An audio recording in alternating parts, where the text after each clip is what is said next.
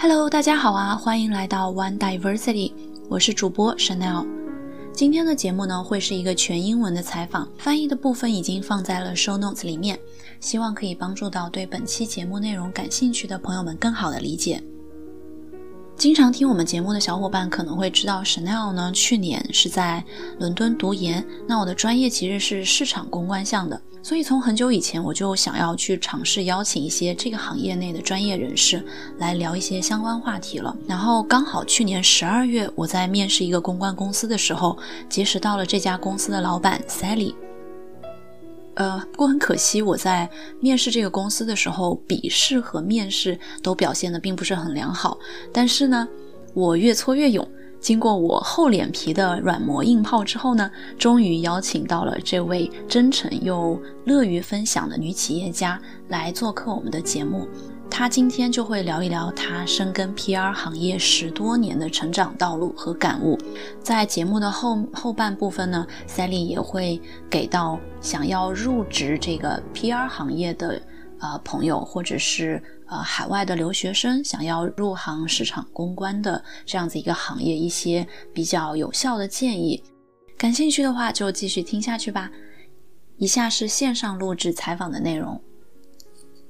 Hi, Sally. Thank you for joining me at such early time of the day. Hello. Yeah. Thank you so much for having me today, Chanel. I'm very honored to be on your podcast. Thank you very much. And do you want to actually say hi to our One Diversity audience and give yourself a brief introduction? Sure.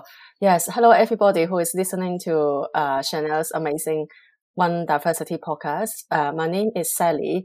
I'm based here in London um, I'm originally from Hong Kong, China.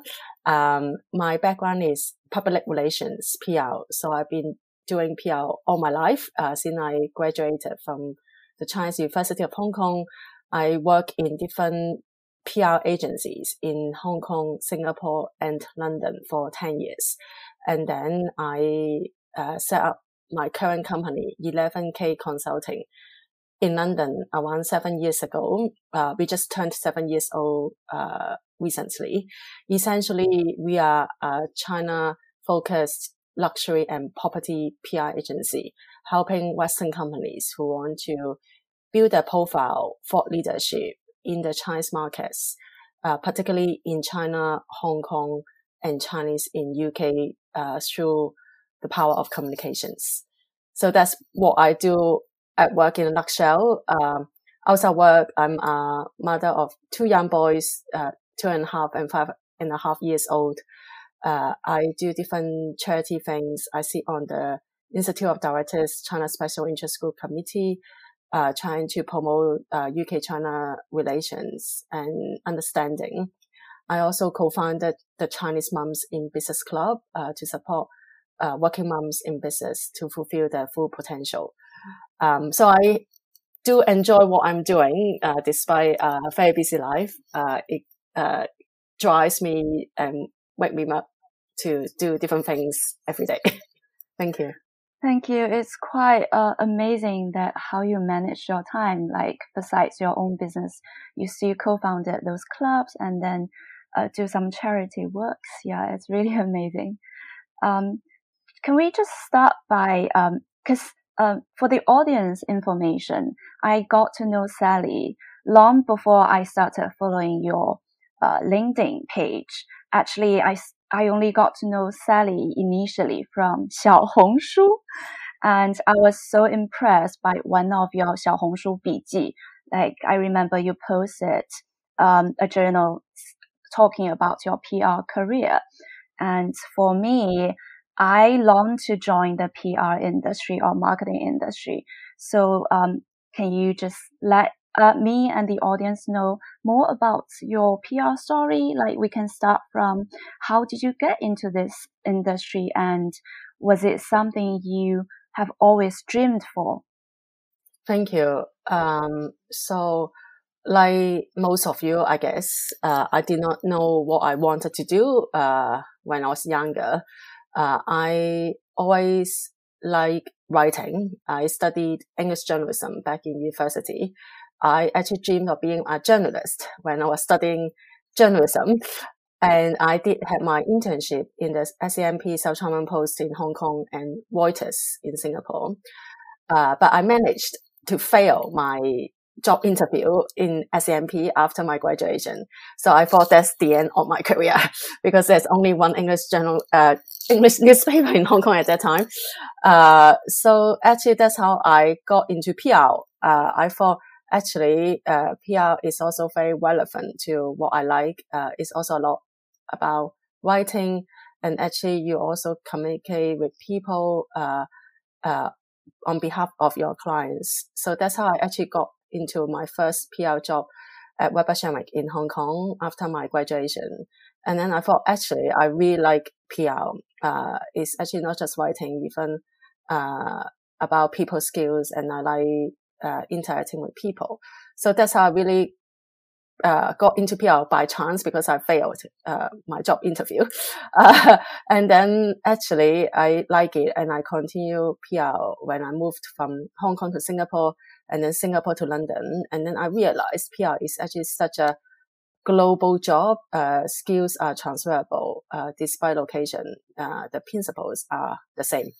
of course, how you implement the activities will be different because of the language, culture, differences. Uh, but um, that's that's what I found PR really interesting and global that allow you to move to different locations. Yeah, that's amazing. Actually, like for me, I wanted to join PR industry. It was like so hard for me. One is because of the English language. I'm not a na- native English speaker, so I was always not confident with my writing. And then second, yeah, there's just not not much chances for me. Like I switched my career midway from education to this promotional industry now. So like when I hear you saying that you would you switch from journalism to PR, I was like, wow, it's really envious. But then I thought journalism, at least you have good writing skills, right? Yeah. I think, um, uh, Chanel, just to add on your point, I think don't be disheartened or discouraged just because um, you start later than other people, or uh, you haven't studied uh, PR or communications back in school. I think the good things about PR is that it's quite common sense in some way. That a lot of my uh, colleagues uh, in my previous PR agencies in Hong Kong, Singapore, and London uh, were from all sorts of backgrounds. Some study politics, some study agriculture, some study engineering, uh, but they do have one thing in common. That is they are passionate about, um, being the communicator, uh, for their clients, uh, usually clients that they believe in, uh, um, and also there are so many sectors that you can probably do education PR. They will definitely, um, lead your skills and knowledge about education and then just really, uh, try to build your basic skills for PR and applying your past knowledge about education. So I think you could explore education PR for educational in, institutions. That's great point, actually. Yeah, I've not really think in this direction, but I'll try. Yeah, offline. Yes, yes. Yeah, thank you. just, thank just you. an and, idea. Yes. Yeah, yes. and actually what you said just now, uh, the point you raised will not only encourage me, but for audience who are also listening. Yeah. So we just, uh, pass on a good point for those who are also like trying hard to enter this promotional industry. Yep. And then, um, cause you know that I've just, um, come into this industry for one month. I'm still considered as a newbie, but in fact, I've already encountered some challenges or struggles uh, on my side, which I'm still trying to uh, not say resolve, but trying to adapt at. So just want to know for you when you just started, what or were there any challenges or struggles you faced? Yes, a lot, a lot. Um, so even though I studied English journalism back in university and I thought my writing skills in English was of good standard, when I started PR, um, I realized my English was horrible, that it was not up to the standard because um, we are um, the communicators for our clients. So our skills have to be even more um, excellent than the FH standard in that sense.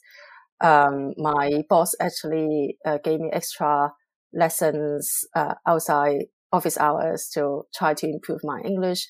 When I moved from Hong Kong to Singapore, uh, I needed to speak English, not just writing in English. And it was so horrible uh, that I felt really bad and asked my boss during the performance review, what could I do to improve my spoken English?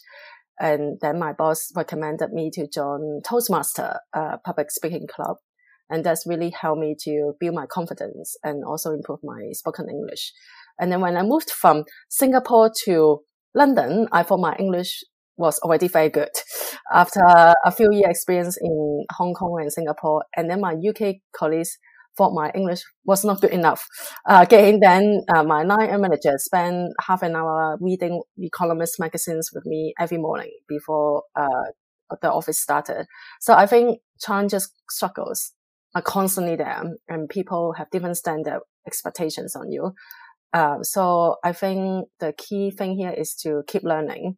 Uh, uh, it's good that people point out your weaknesses or things that you should improve, which are which are going to be beneficial for you uh, uh, after this job. Uh, I think that's how I got to where I am now. Um, so I think challenges are good because uh, that help you to develop. Otherwise, you feel that you are amazing and you just stop where you are at.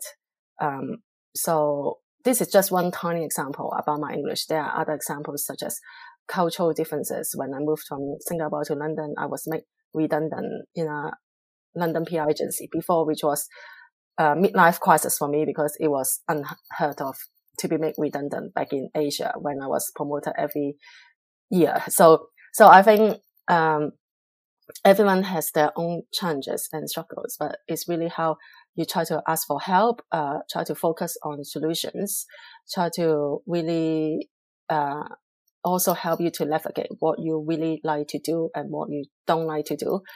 Um, so I think it's good. Uh, it's just how you try to respond and ask for help uh, is really key and help you to uh, come out even stronger of it. I would say.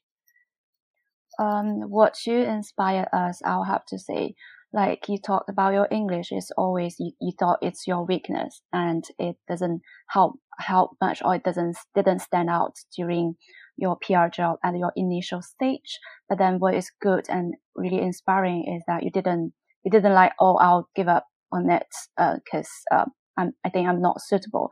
But your mindset is more of like a growth mindset. You you tried your best to improve on it. You mentioned that uh, you want to you even joined this uh, the, is it something like oratorical club?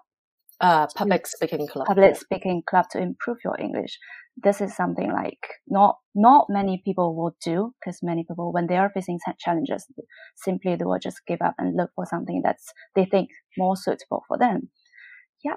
I think I think yeah. you make such a good point, Chanel. That uh, I think now I run my own agency, so I realize that if you want something so much, if this is something you really, really want to do, then really give yourself a goal. Um, and therefore now giving up is not an option for me. It has to work. So then you try to find a different solution, ask for help. And if you persist enough, it will definitely work. Um, that's from my experience over the past 18 years working in PR agency now. So it's the absolute passion comes first. Yes, it will help you. I think it will definitely help you to achieve, uh, even though it looks difficult at the moment. Uh, I'm sure in 12 months time, when you put enough effort, it will be definitely better than where you were 12 months ago. So, um, I think that, yes, you are right. The, the passion is very key to help you to go through those challenges constantly. Right. Thank you.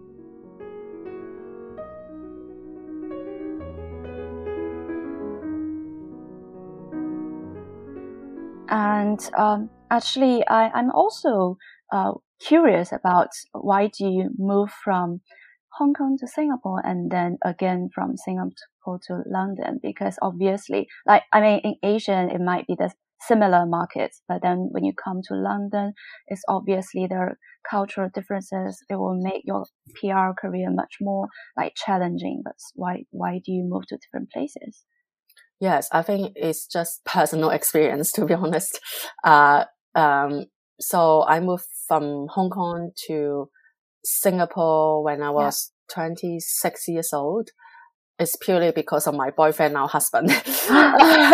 so because of love that I moved, uh, uh, uh, which was good in the sense, uh, even though Singapore, Hong Kong are Asian countries, the work cultures are very, very different. So Hong Kong always focused on kind of Hong Kong, China market, North Asia market, while Singapore focuses on, um, more Southeast Asia, New Zealand, and ah, Australia. So regional. the work, so your clients are actually very different um, mm. because of that. Uh, so uh, so I'm very lucky to have those experience. And then I moved from Singapore to London 11 years ago, again, because of my husband's job. Uh, so then, uh, we moved to London. So, uh, so I never studied in London before and I just, uh, moved to London, um, uh, uh, without a job and then try to find a job in a UK PR agency, which was another story, uh, how to find a job in the UK when you had no experience in London, despite your uh, track records in Asia. Yeah. Um, but yes, yeah, so uh, back to your question, Chanel, how is it different from working in different locations? Yeah. So culturally, it's very different. So mm. um, I think I have at least two years to adjust and adapt my personal and work life in London. Wow. When I moved from Singapore, it did take me much longer than I expected. But after at the beginning, I actually hated London so much that I was thinking to move to uh, move back to Singapore because I thought life in London was so tough. And then actually, was, this is what I'm thinking now too. Oh my god! so I was made redundant after working really hard in UK PR agency in 60 months. I thought I proved myself. I thought I was back to my level. I actually, when I started in London, I half my salary. I downgraded my position to level just to get UK experience because everyone said you don't have UK experience. So it was really tough when I already had five years work experience in PR back in Hong Kong and Singapore. Uh, anyway, so when I thought I proved myself, got back to my level, and then I was made redundant after 60 months because I think in UK, uh, if you are employed less than two years, the company doesn't really uh, need to compensate you. So, so usually there's a term like uh, last one come, first one out, something like that. So anyway, so it was a shock for me, and I did take two months off in my career, which was considered very unusual and very long for me that I've been working very hard and and I do love PR. So at the time, uh, yeah. So again, another story about this this incident. Uh, but after that, I do like uh my I found a job in uh, UK PR agency again, and I worked there for three years. And when I left, I was a senior account manager. So I'm, I was happy by then. Uh, um, by then I've been working in PR agency for 10 years. So, um, so again, London agency is quite different from Singapore and Hong Kong. Uh, just, uh, the mentality, uh, your boss wouldn't expect you to stay at office after 6 p.m. Uh, so it really good work-life balance while people are also very productive, very strategic. Uh, that also influence how I run my own PR agency now. Uh, that um, my all my team members do uh, finish work on time at five thirty. I I can work very hard, but I don't expect my employee to work as hard as I am. So I think there are different things, uh, um, quite uh, which are quite different just because of the mentality, the cultural perspective and the people clients are different from each uh, country. Yeah, you mentioned about mentality. Do you mind if I further yes, speak a bit more about yes. the mentality of how uh, PR agencies deal with their clients in different regions you have worked? Yes. So I think, uh, I think PR started from US. So it's quite a American profession. Right. So PR as an industry is very well respected in the West, I would say, while I think PR is not as respected as a profession uh, in Asia, especially in China in general. I'm just stereotyping things here. Yes, yes. Uh, as a result, um, I think uh, PR people in London, just based on my experience working with different PR agency clients based in London who are international companies, etc. So I feel that um, people in PR people in London come out bolder in the sense that they do consider themselves as an advisor to their clients. Mm. That I'm advising my clients what to do, not the clients advising me what to do because I'm actually the expert. Uh, while in Asia, I think this still applies, but just culturally because Asian people are a bit more obedient in yes. some way, uh, just do what you're told to do, not questioning, challenging mm. the clients okay. as much as a result. So I think there's no good and bad, but as a result, you do need to adjust yourself as well when you work in different environments.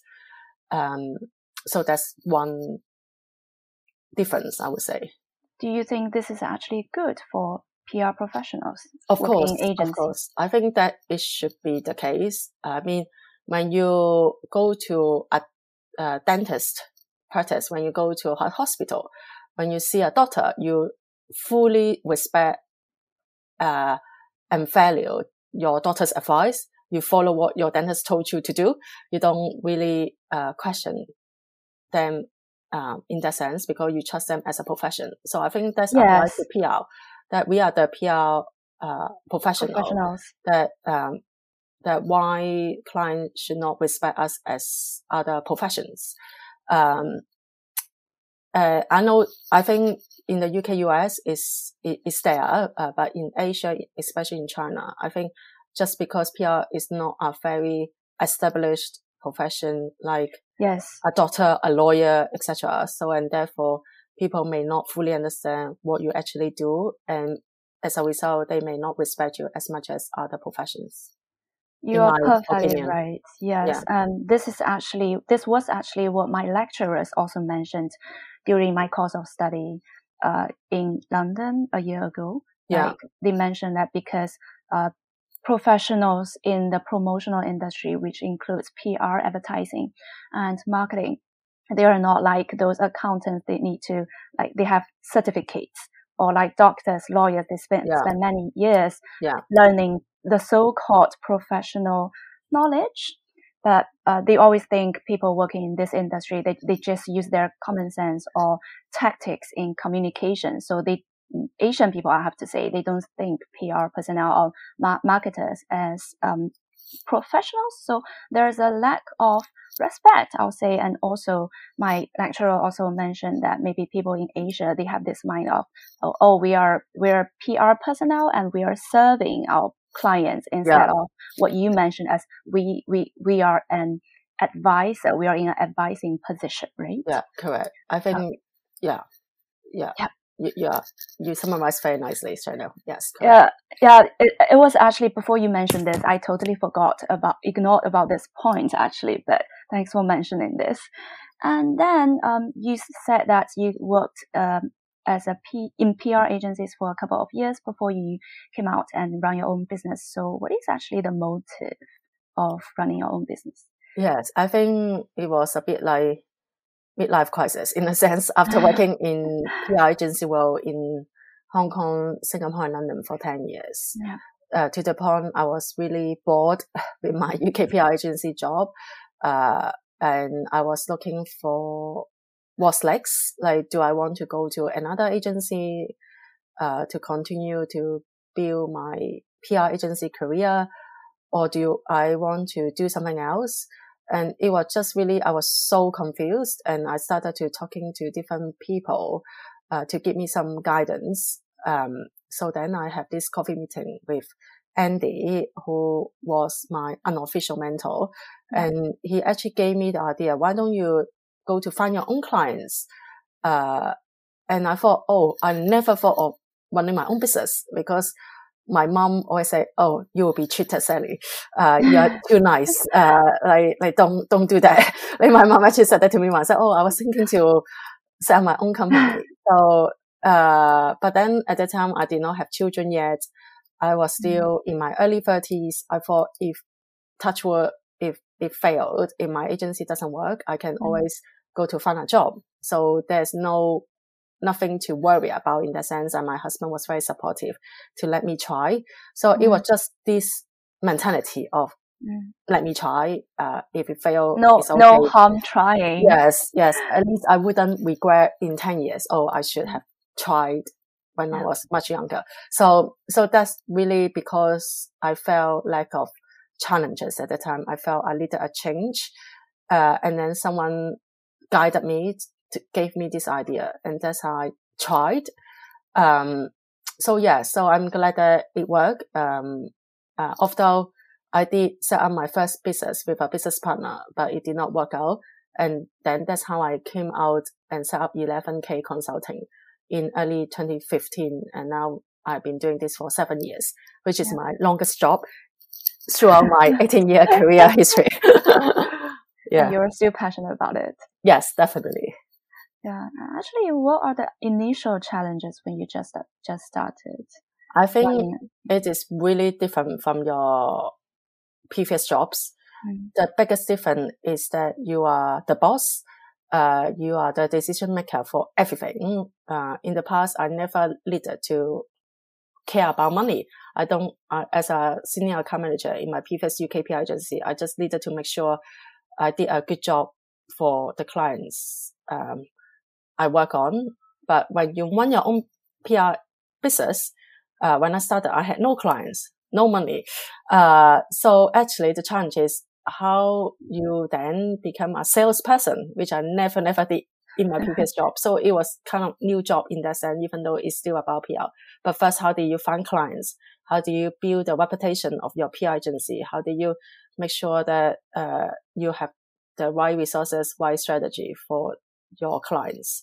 So I think it's this whole new skill set, um, daunted me at the beginning. I did make lots of mistakes, but it did get better. And I think, uh, uh, now we have really, really strong and good clients who work with us for even more than five years of our seven years operation. So I think, I think again, when I started, I did not know, I thought I was a horrible salesperson. Uh, I did not know how to find new clients, but I think there are always ways and people can do it. You can do it. Um, I would say this is one of my one one of my biggest challenges when I just started my own uh, PR agency. Am I right to say that um, it is said that from one to two to three to ten, it's much easier than from zero to one. Correct, definitely. It's like how you find your first PR agency job in UK. How do you first started an agency, which I did fail completely, and then set up 11k again. So yeah, so like you said, uh, zero to one is always the most challenging, and once you get through that, things will be easier. I mean, along the way, there mu- there must be a lot of support from your families and friends, and also maybe your mentors. Yeah, I think the key here, don't feel that you are alone, even though, uh, for the audience here, you may be, uh, living in the UK by yourself, your families are far away, uh, but just talk to people, talk to people like me. I have been approached by so many people on LinkedIn and Little Weibo who I never met in my life and just reach out to people and like how I also admire you, Chanel, how you reach out to me and how we now come to talk to each other on this podcast. Yes. So I think the first step is to accept Mm. you need help and ask for help. You never know uh, how things will turn out. But the first first step is to accept you are facing this challenge and you do Mhm. want to overcome it and then just think about who may be able to help you. And that's how I found my unofficial mentor, Andy, who gave me the idea because I know that he runs his own business. He was very successful in his branding agency before. And, and yeah, so just because I reach out to him and that's how I then now run my own business. So that's my advice. Ask for help.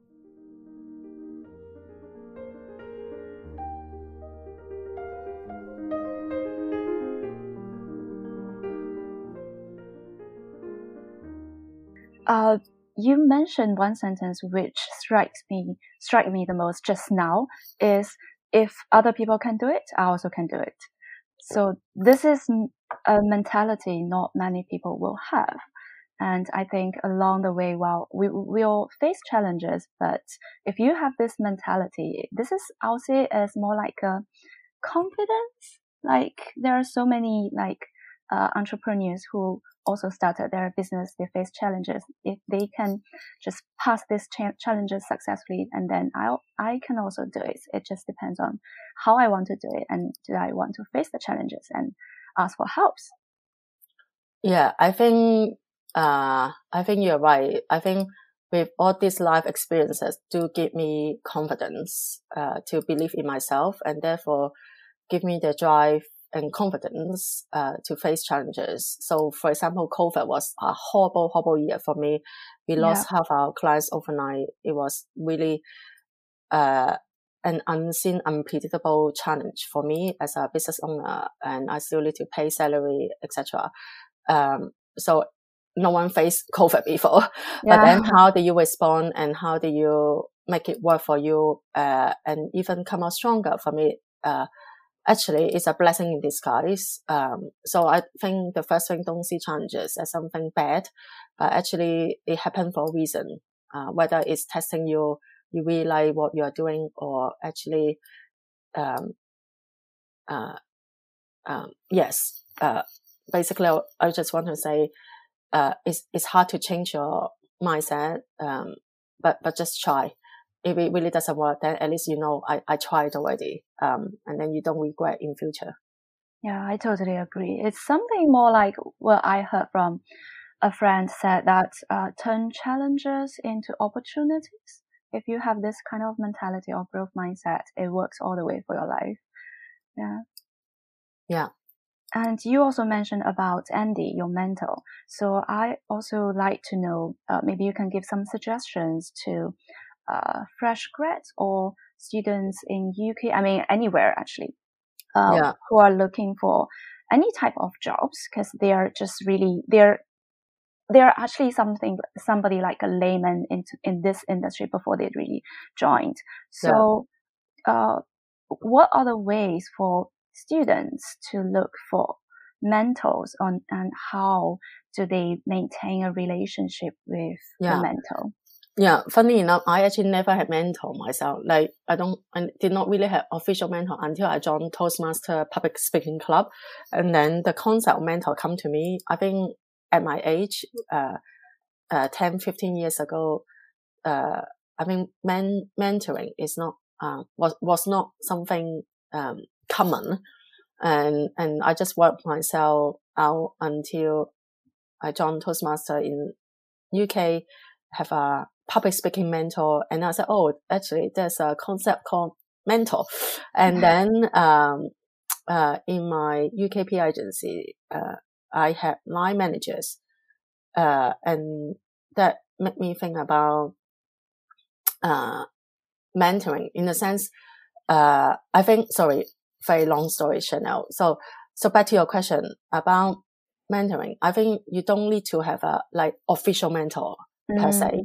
I mean, uh, uh, if you know of someone, uh, who have gone through what you're going to do, uh, if you know someone who you feel you can go to for advice and you trust them and you have a good chemistry, then just ask them questions when you struggle and even ask them, uh, can you become my mentor? So when we say becoming my mentor, what, what does it mean exactly? So typically, um, for example, now I'm working with a business mentor for 11K, uh, called Kit. So, uh, Kit and I met, uh, once a month, mm-hmm. usually mm-hmm. two hours just to go through, uh, my business performance, financial figures, challenges, etc.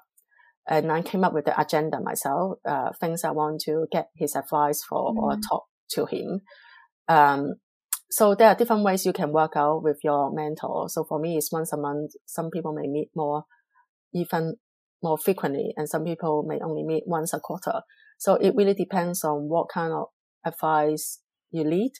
And if the mentor is willing to uh, commit the time to you, uh, so some mentor charge, some people do not charge. I would say for students, you definitely don't need to pay mentor to help you. So people who are more experienced, um, uh, maybe uh, if you want to work in PR in future, reach out to people like me and other people who already have some experience in the industry, who doesn't mind to give you some advice. Uh, but be also be mindful that they are also very busy people. So make sure mm-hmm. you're well prepared. You know what you want. Even if you don't know what you want, at least you have to be prepared for the meeting. Uh, uh list out the questions you want to ask. Uh, because time is money.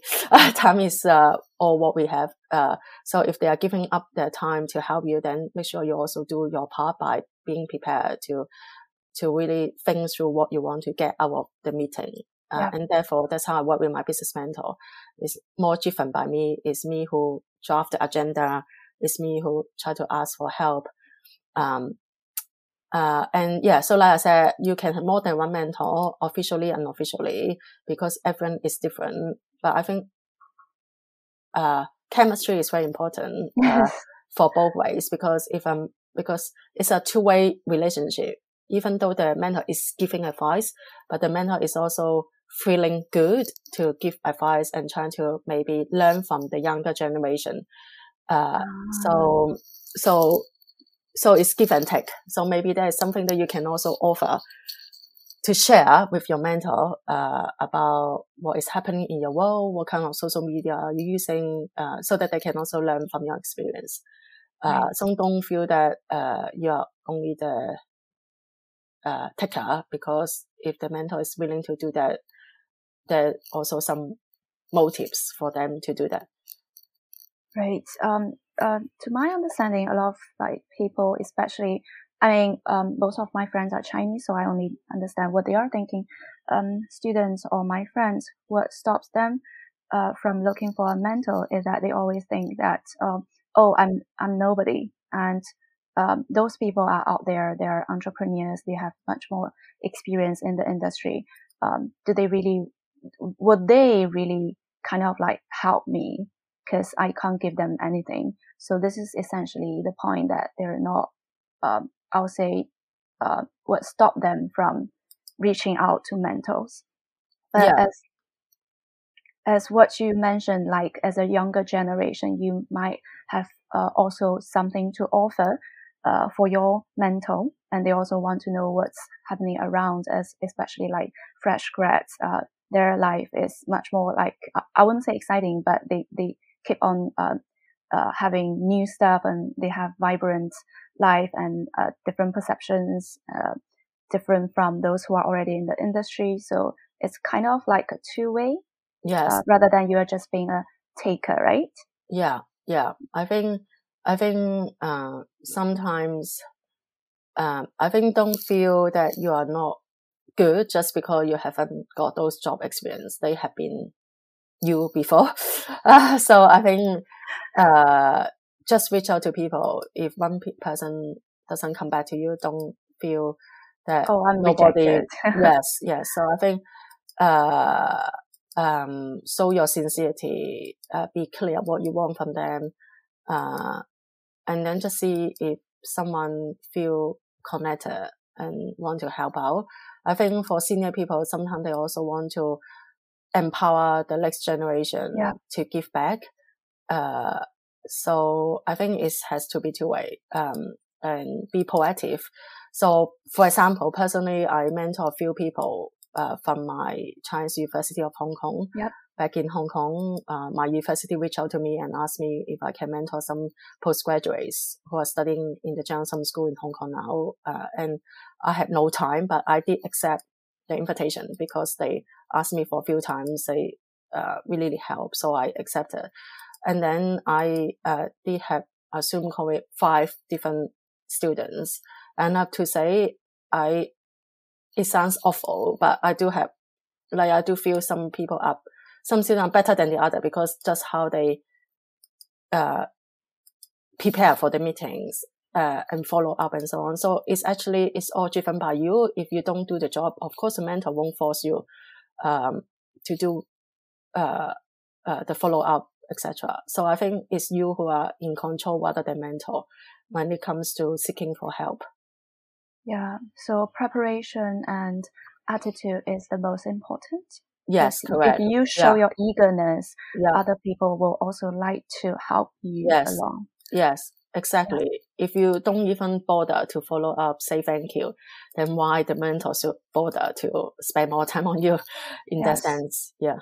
Yeah. Appreciate what others do for you. Yeah. Yeah. And, and now actually you are already a employer for many years Yeah. and you must have a lot of experience recruiting people, even me. yeah. yeah. yeah. So I just want to know, Yes. um, like as an agency in this industry, Yeah. uh, when you are hiring someone for an entry level PR, Yeah. I would say, Yeah. uh, what personal qualities or qualifications will you look at? When I say personal qu- qualities, Yeah. it also it also includes like personalities or Sure. personal dispositions. I think so. Yeah. So recently I was recruiting a junior level and that's how I came to meet you as well, Chanel, which I Yeah. really enjoy our conversation and really like you. Thank you. so uh, it was a tough decision. Um, uh, so at the end, uh, what I really look at for entry level.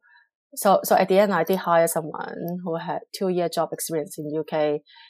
Uh, not exactly PR experience, but relevant skills such as writing skills, social media, and personality. So, um, so I would say I actually look at both personality and skills equally, 50, 50%.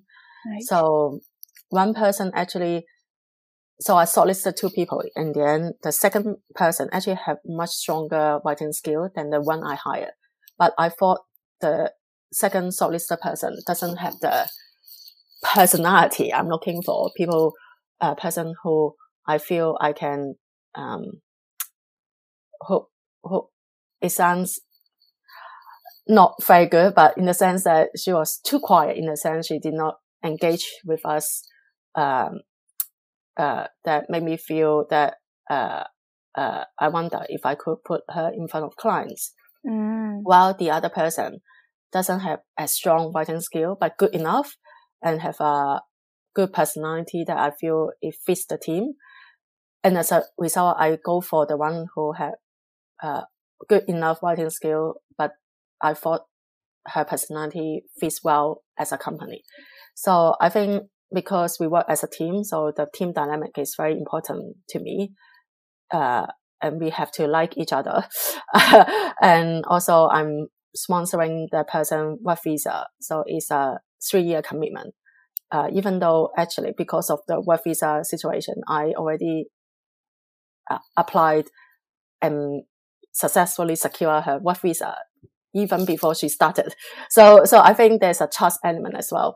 Yeah. Um, so I think if you prove yourself that you are the right person to the company, I think the employer, like myself, would consider to go beyond, uh, to secure the talent, um, in the sense. So, um, and I want to say that for PR industry, a lot of people think, oh, I must need to be an extrovert. I yes, must be yes.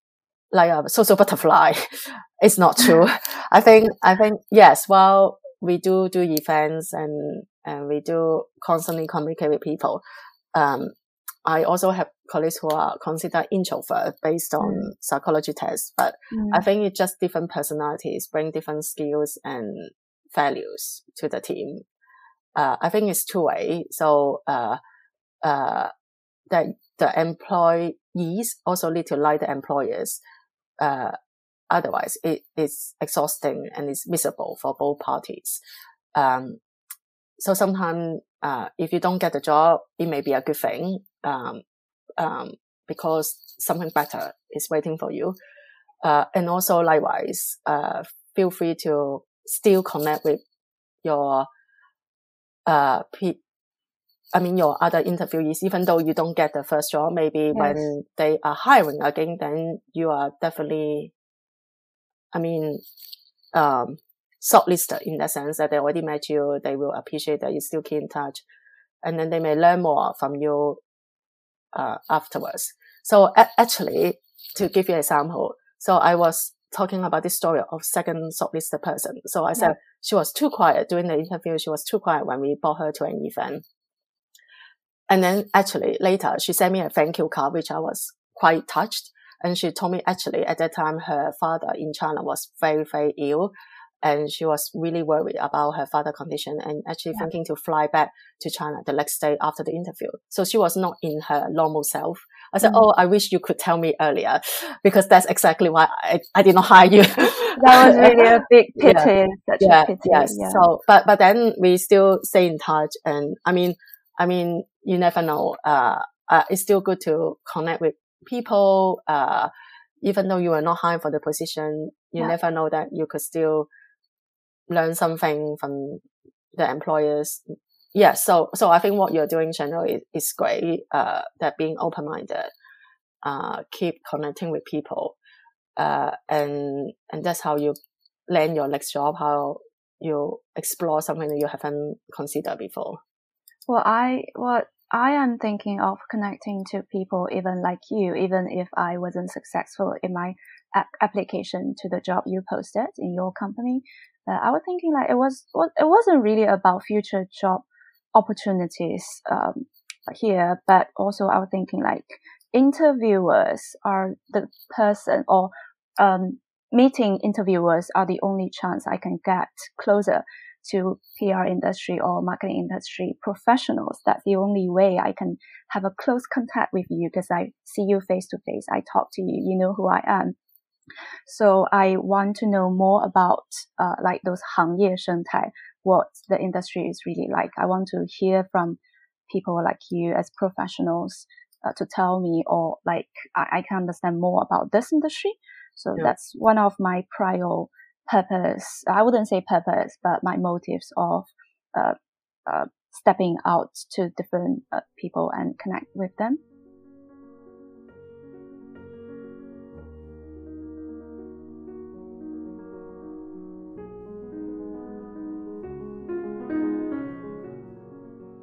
Uh, yep. And also, like, I have this question about personality is because in Asia or in Singapore or in China, uh, I, I used to, to be told by people that Chanel, you're, you, uh, they think I'm not suitable to be a PR personnel or be, uh, because like I'm not so outgoing and I, I always, I was always being straightforward or very strict with with my uh, communication skills or when I'm expressing myself. So um, I was put down by some of the people who think how people PR should be and what kind of person personality suits a PR job. Like there is a, a stereotype in it. That's why I'm really concerned about this question, and that's why I asked. Yeah, I think you are so good, Chanel, to be uh, self-aware. And I think people will always want to give you their own opinions without really knowing you. so I think don't take it too personally sometimes. Uh, uh, and I mean, what you're doing is good just to try and see if this is something you really like. And also down to the people who you are working with. Yep. Uh, uh, if they give you enough support yes, while you are new to the industry and they are paying a salary, um, you are also in a very wide position to ask for help and to ask them to support you in order to do your job well. Yep. Um, because you work as a team. Um, and if they just complain and doesn't help, uh, without giving you constructive feedback, then probably they are not the right company for you to work with. So I think it's a two way street again uh, that you have to respect and value each other. Um, and I do know that in Asia, China, people may not be so. again, it's not to stereotype. Uh, again, I think it's just a matter of finding the right company, right boss for you to learn to grow. Um, yeah, that would be my advice. Uh, I feel like it, it, it was because of the stereotype to this PR profession in Asia that they also have a stereotype towards um, people's personality. Yeah. Uh, with this PR person. Yeah. Yeah. Uh, again, I think it's up to, so PR is really broad in the sense that different sectors, politics, education, pharmaceutical, property, luxury, consumer, electronic, technology, and they all require different people, um, with different skill sets. And therefore PR, uh, industry employs so many diversified types of people. Uh, so I think it's just really finding your own interest, your own niche, and then build from there. Um, Yeah. yeah. For example, I hate a healthcare PR. Uh, I couldn't do it. I would do like the worst. Uh, yeah. So I think the first step to try and then see what you really like and also Explore more. uh, leveraging on your past Mhm. experience, uh, because that will give you an advantage. Uh, not really like fresh, fresh in that sense because you have worked before. Yeah, yeah, thank you. So to summarize, like, uh, if you were to pick three core skills that you think a entry level PR um, role should have, what Hmm. are the three ones? uh, organized, little bit Mhm. super organized because you're going to do a lot admin work to support Yep. everybody, uh, every client properly. So have a sense of how to organize your time, your prioritize your tasks.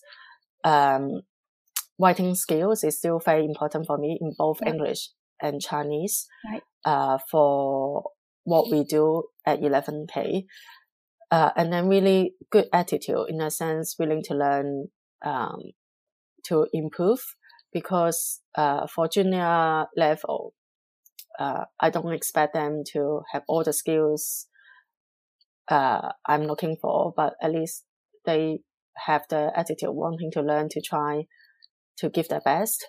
Uh, uh, that's my own experience as well. And that's how you really grow as a PR person. Um, so organizational skills, good communication, especially writing skills, and also uh, good attitude to learn. Okay, yeah, thank you.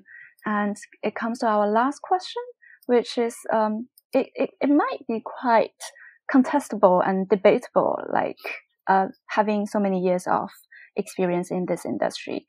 Um, what do you think PR really is? Because many people confuse PR with marketing and advertising because essentially they can go under marketing, this big overarching concept. To you, what do you think PR actually is? Yeah, I think this is such a brilliant question. So I got this question all the time.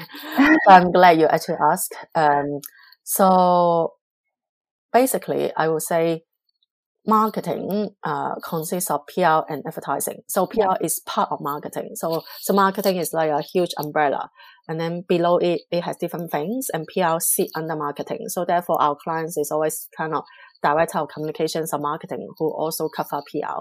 But essentially, what PR is, I would say essentially PR is to help you to build your reputation um, among your target audience meaning that you are not trying to reach to everybody, but you are trying to do different activities in order to make people trust you to believe that you are the expert among the target audience. And then it really depends on your target audience. Then you Mm. decide what channels to reach out to them, uh, which is usually uh, what we call non-paid. Uh, we don't do advertising in the sense that we don't pay media to write about our client.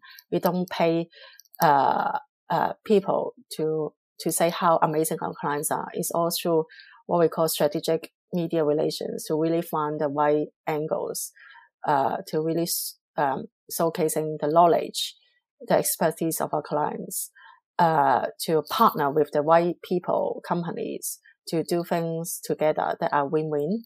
Uh, so back to your question, PR is to build your thought leadership among your uh, target audience uh, through the right channels at the right time. Um, so that I don't know if it still makes sense or Yes, complicated uh, to you. I think people, uh, I mean, our audience, and actually also I am not sure what's the meaning of thought leadership. Yeah, sure. Yeah. So essentially, thought leadership means reputation. So how to Right. build your own reputation uh, uh, among your target audience. Uh, mm. So your target audience may be your potential clients or your potential employees. Uh, so to give you an example, um, for our clients who are in interior design, architecture, property development world, so our goal is to help our clients to be seen as the leader in the industry.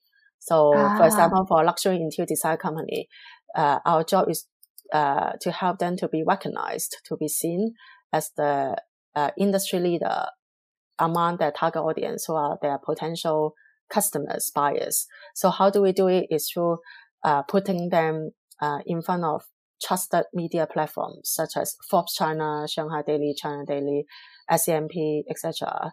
By finding the right angle to talk about, for example, uh, how do you work with Chinese ultra high net worth clients from the interior design perspective? What are Chinese ultra high net worth individuals want in terms of luxury lifestyle? So it's not selling their products per se, but to showcase that their understanding, their insights, uh, from their perspective. Uh, and then, um, so using the power of media and then also like social media, WeChat, uh, uh, Little Red Book, etc if their target audience are also active there.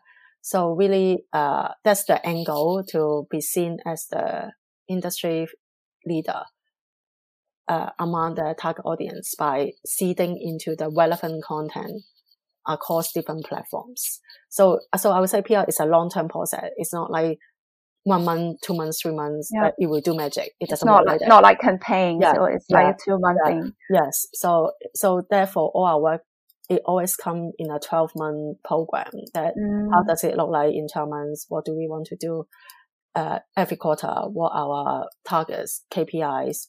So that is also measurable that the clients can understand what I'm trying to achieve, uh, to get, uh, uh from us as the PR advisor, uh, after a certain time. I do resonate with what you say. Uh, in the sense that because now I'm already in my job, I do approach medias. Um, yeah. I, I'm not sure. Do you consider those uh, like WeChat official accounts, those KOLs, WeChat official accounts? Do, yes. do you consider them also as medias? But what yes. I do as marketers now, as marketers now, we do paid media. Yeah. Like uh, we have this uh, article like advertorial. Yeah. And then we want to put it on your platform. I think yeah. some people call it media buying or media Correct. placement. Correct but this is paid. But yes, then in the sense correct. of a PR, um, media relations is very important because I think essentially, um, a lot of time PR do not do paid media. They do, but uh, there are also a part comes. Is it something like earned media? Correct. So yeah, yeah, you're right. So we don't pay the media to cover our clients. So what we call is almost like third party endorsement. Is purely they are really good and therefore media write about us want to interview our clients.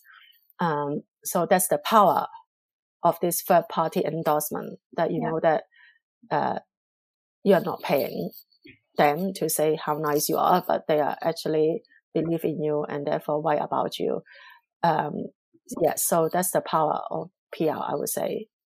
And the last point I want to raise up is even before I came to London, um, I follow one of the WeChat bloggers who who who is or actually who is now still doing public relations in the U.S. She uh, mentioned in one of her blogs that um, her experiences and her mentors uh, uh, when they discuss it, uh, what essentially PR or marketing or advertising doing is actually communication, but then this type of communication is manipulative like it's a kind of a little bit critical point because um, there are people like socialists they, they criticize um, people in this profession are manipulating the society the audience.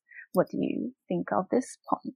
Yeah i think i think you're right um, that it can be manipulative in the sense that because you filter your messaging and then try to articulate like messaging, frame and influence point. influence people. Basically, it's yeah. to influence people. So therefore, uh, it's down to the PR professional. Like for example, I would never work with gambling company. I would never work with mm. casino uh, mm. uh, cigarette company because Mm. personally I don't think that it's ethical to Mm. promote those products services to consumers. So it's my choice, and therefore I don't work for them.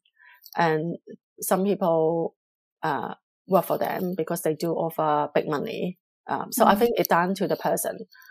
What are your values? What are your Mm. standards? And what kind of companies you think they are really good? So for us, I only we only work with the best company in each sector. We never work with the co- competitors of our clients because Mm. uh, we do feel that there will be conflict of interest Yeah. if we represent similar companies and talking to the same media and try to promote them at the same time. So, uh, so, so that's my own company value and decision to do this. But you don't, I mean, it really down on what are again down to the company principles, uh, and and then yeah, I mean, there's no right or wrong. It's all business decisions. It's all down to what do you want, actually want to do. And if you genuinely believe in your clients and help them to uh, achieve their communication goals. Yeah. So uh, uh, actually, my my current boss also told me like communication is a very powerful tool. Tool if you hold on to the right set of values. Right set of values means uh, at least it's not socially undesirable. Yeah. Um, but if people uh, hold on to values that's socially really undesirable, then communication could be a very um, destructive tool. yeah. Yeah. Correct. Yeah. Yeah. So yeah. this is the last point Yeah. uh, we can take back today. Yeah. And thank you, Sally. This is a really productive one hour. We really discussed a lot. And I actually, yesterday I was like, Mm. oh, can we finish so much in within one hour? Yeah. Your yeah. points are really concise. Oh, thank you. And short and brief and concise. Yeah, thank you so much. Yeah. And then actually, um, for people who are using Xiaohongshu, uh, Sally, I'll say this in Chinese. In yes, Mandarin. 可以的。Um, okay. Um, 嗯，呃，各位听众，如果你们也有用小红书的话，然后你也觉得今天我和 uh, Sally 的分享很有用，那其实就是因为 Sally 她现在也在小红书上面。如果大家对这个英国的呃，或者是新加坡或者香港的这个呃行业有什么问题的话，比如说你是学生，然后你也希望得到一些一些小小的指导的话，嗯，我们在这个 show notes 底下，我们在这个播客平台 show notes 底下会放上 Sally 的小红书。Sally，I hope you don't mind。No, of course not. Thank you so much. Yeah. yeah. Sally 平时也会分享很多正能量的一些东西，然后真的是非常有用。我自己看了之后，我觉得非常的 inspiring，然后感觉受到很多鼓励。所以大家不妨也可以把他小红书关注起来。对，那我们今天节目先这样，希望大家和我一样就是收获满满，好吗？我们下一期节目再见。